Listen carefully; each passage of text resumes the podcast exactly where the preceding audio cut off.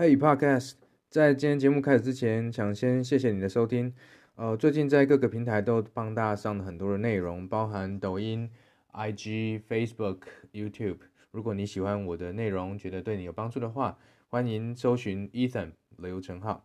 作为行销人，要对自己的市场敏锐度、产品的制程都要更加的熟。做行销，千万不要以为你在做推销，你不是现成的东西拿去卖就好，你不是打广告就好了。你接收到市场的需求、客户的讯息的时候，一定要能够回来反推你的产品策略。那到底你产品规格要怎么样制定，才能够符合市场的需求？这样才算是有解决方案。不然我们光是知道说，哦，市场有女性的需求，可是你没有办法把这个需求变成一个解决方案，或是产品，或是服务来提供，那你就没有把你的事情做完。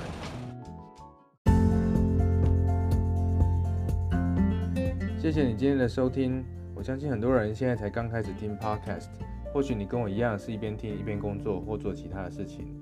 如果你觉得我的内容对你来说有价值，不要忘了订阅并分享给你的朋友。那如果你还想听什么样的内容，也欢迎你留言告诉我。祝你有个美好的一天，拜拜。